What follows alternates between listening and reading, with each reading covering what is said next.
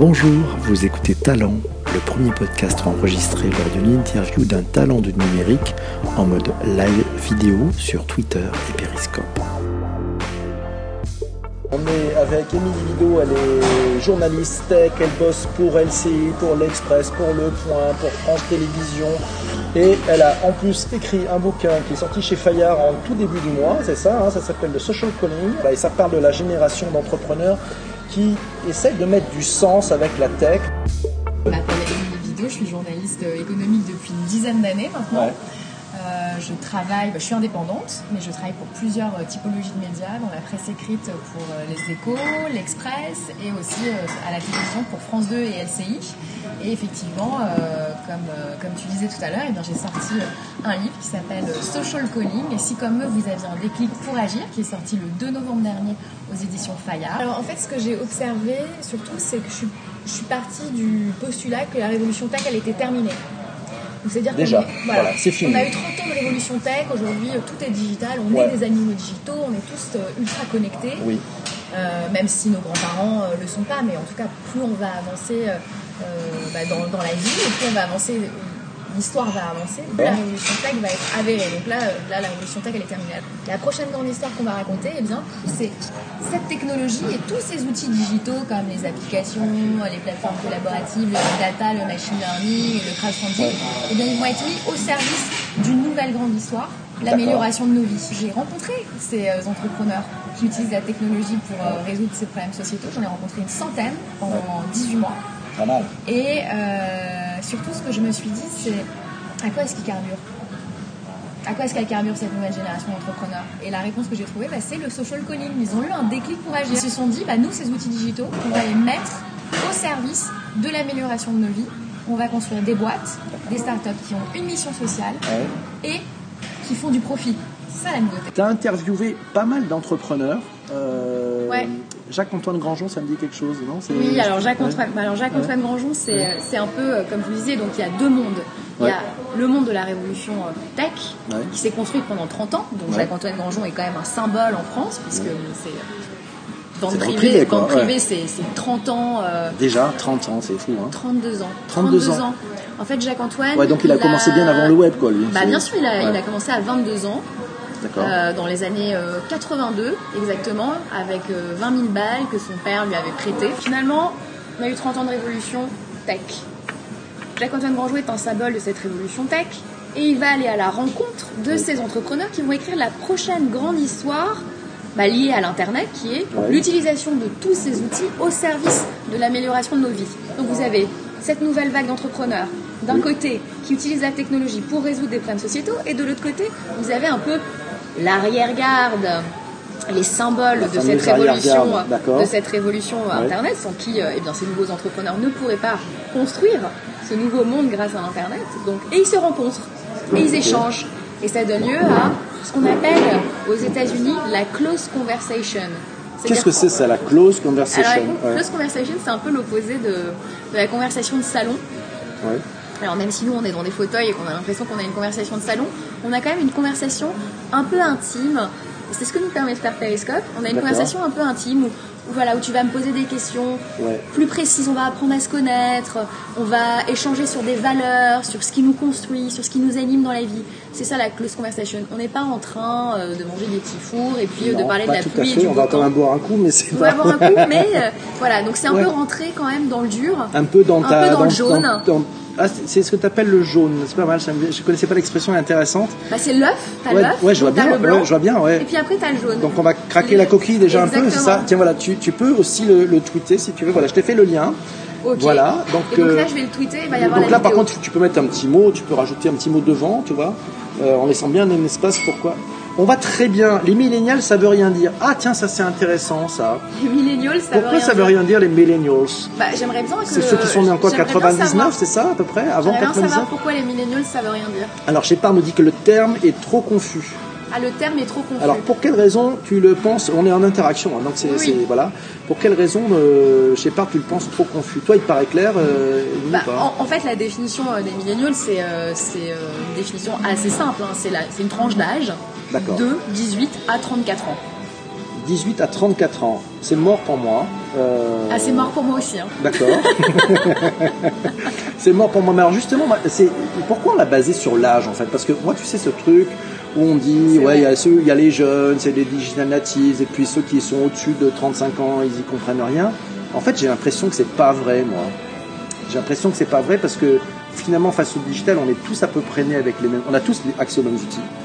Si on veut utiliser Snap, on peut utiliser Snap. C'est rien interdit, et pourtant, et alors, moi, j'ai envie de te répondre parce que euh, j'ai préparé quand même quelques arguments parce que cette question et cette interrogation, je l'ai déjà eue. En fait, c'est un peu, euh, on est en train de vivre un moment, un changement d'époque, un peu comme mai 68, si tu veux. Et mai 68, c'est quand même parti à la base de la jeunesse. pas né non plus. Hein. Moi non plus. C'est quand même parti de la, c'est quand même parti de, de, la jeunesse. Donc, on a beaucoup étudié ce, ce mouvement de la jeunesse qui finalement traduisait plus globalement un changement d'époque dans la société. Là, on, on est en train de toucher à la même chose. C'est-à-dire que finalement, ça vient de la jeunesse, mais la jeunesse exprime un malaise qui est beaucoup plus profond dans la société globale. Je donne un exemple. Alors, c'est quoi ce malaise Parle-nous de ce malaise. 49%, 49 euh, des Français, selon un sondage Ipsos paru en 2015, euh, estiment passer à côté de leur vie.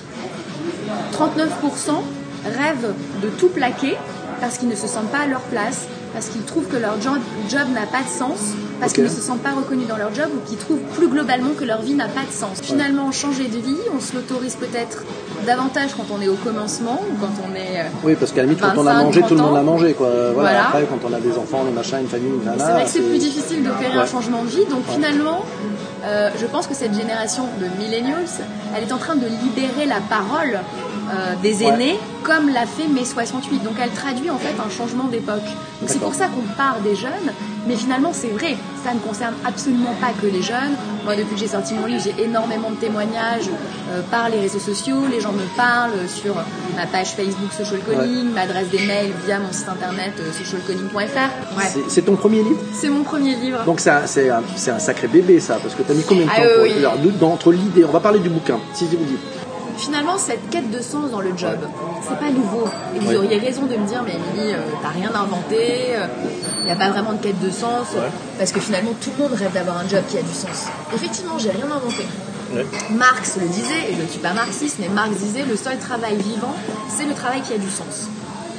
Donc j'ai rien inventé. En revanche, ce qui est nouveau, c'est qu'aujourd'hui, la technologie nous permet de développer de plus en plus de jobs avec du sens parce qu'elle nous permet d'orienter la façon dont on travaille en fonction des outils dont on dispose. C'est la techno qui décapsule en fait cette, euh, cette coque euh, ou ces rails sur lesquels on a été mis euh, depuis le début, c'est ça? Et, tu me demandais en fait de, t'expliquer social, produit. On social calling. social calling, en fait, le social calling, eh bien, c'est le prix de la révolution digitale parce que euh, Internet a décuplé notre accès à la connaissance. Il l'a facilité, il l'a accéléré, donc il a décuplé notre liberté de choix. Et qui dit liberté de choix dit forcément questionnement. On va se poser des questions. On va se dire, quand on rentre sur le marché du travail, pourquoi j'ai travaillé dans cette entreprise? Quelles sont les valeurs défendues par cette entreprise? Pourquoi est-ce que je consomme telle marque ou telle marque? Où a été produit tel t-shirt à 9,99€ Qui pâtit de ce petit prix finalement? On est dans un questionnement beaucoup plus important. Donc en fait, c'était aussi un peu dans le, dans le, fait que ces tarifs-là, on est un peu dans l'innovation destructrice en fait. Hein, il y a toujours l'innovation créatrice et, son pendant qui est l'innovation destructrice. Et donc c'est ça que tu, tu, tu as vu aussi. Ce questionnement, c'est le social calling. Aujourd'hui, chaque consommateur, chaque citoyen, chaque collaborateur se rend compte qu'il a une responsabilité qui pèse sur ses épaules parce qu'il ne peut plus mettre de hier, parce qu'il la voit cette information défiler. je sais que cet accès à la connaissance décuplée fait que aujourd'hui, on a une plus grande responsabilité et qu'en plus, à l'heure où euh, le réchauffement climatique s'intensifie, où les ressources se raréfient, on est plus en, posture de s'interroger, de se dire, euh, voilà, euh, ne pouvait pas dire on ne savait pas, quoi, parce qu'on a accès à tout, quoi. on a accès à toute la connaissance. On a accès à tout, euh, et en plus on a des outils pour réagir. D'accord. Aujourd'hui, on peut euh, décider, demain, vous pouvez décider de lutter contre le gaspillage alimentaire en téléchargeant une application. Demain, euh, vous pouvez décider de moins consommer ou de finalement donner vos fringues sur des plateformes de partage. Demain, vous pouvez décider d'arrêter de demander des, des sacs qui coûtent un arbre. Quel a été le déclic qui t'a dit il faut absolument que j'écrive ce bouquin? Il y a un truc qui manque. Parce que quand on écrit un bouquin, c'est qu'on on s'est aperçu qu'il manquait quelque chose. Ouais. non, je sais pas. Ou, en fait. Quel était ton calling, toi sur, Mon calling ma mission en tant que journaliste. Ouais. euh, Sérieux. et ça, c'est sérieux, ouais. Ma mission en tant que journaliste, en fait, c'est euh, de repérer les moments où il y a un changement d'époque. Donc d'écouter les signaux faibles qui vont nous démontrer qu'à un moment donné, il y a un changement d'époque. Ouais. Et à un moment donné, j'ai rencontré ces, ces entrepreneurs. Aujourd'hui, les médias, ils préfèrent une information clivante ou un peu morose vrai, pour vrai, pouvoir susciter de la réaction. Ouais. Donc finalement, c'est difficile de porter des sujets positifs comme ça dans les médias. Donc la solution que j'avais, c'était de faire une enquête et d'écrire un bouquin. Parce que mon rôle en tant que journaliste, c'est aussi de donner la parole aux silencieux, à ceux qui font mais qu'on ne voit jamais dans les médias. Donc je comprends, c'est-à-dire qu'en fait tu t'es, tu t'es dit mais finalement à quoi je sers Voilà. si ce n'est de donner, d'être une sorte de, de plateforme pour, que, pour exprimer des choses que je détecte. ça? Oui, et puis surtout, euh, pour que d'autres jeunes, ou pour que d'autres personnes moins jeunes aient envie euh, de se lancer dans l'entrepreneuriat social et dans la social tech, eh bien, il faut qu'ils se disent qu'il y a des rôles modèles qui existent, D'accord. qu'il y a des, des- des entrepreneurs qui ont construit des trajectoires, qui ont valeur d'exemple, dont ils vont pouvoir s'inspirer. Et c'est ce qui s'est passé avec Internet. Pour les premiers entrepreneurs qui ont commencé à s'intéresser à Internet, il a fallu qu'ils aient des rôles modèles. Ouais. Donc il y a les premiers qui sont apparus, les pionniers, et on a parlé de ces pionniers, et ces pionniers sont devenus des rôles modèles comme par exemple les Jacques-Antoine Grangeon, et petit à petit, euh, on crée des vocations.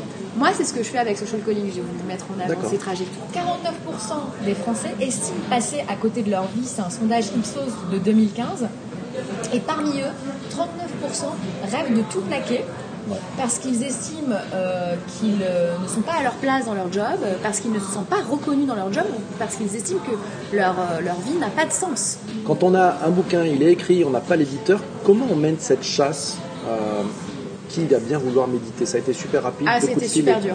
Super dur? Super Alors, dur. Raconte, raconte ce parcours de la combattante. Euh, oui, ça a été un vrai parcours du combattant, ça a été super dur parce que la majorité euh, des maisons d'édition aujourd'hui en France sont dirigées par des hommes blancs qui ont entre 60 et 70 ans. Ils ne comprennent rien à la technologie, ne s'intéressent pas à l'entrepreneuriat, Ouais. encore moins à l'entrepreneuriat social.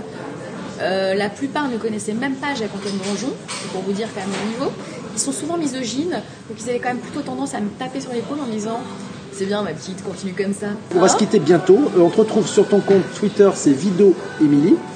Sur Facebook, c'est Social Calling.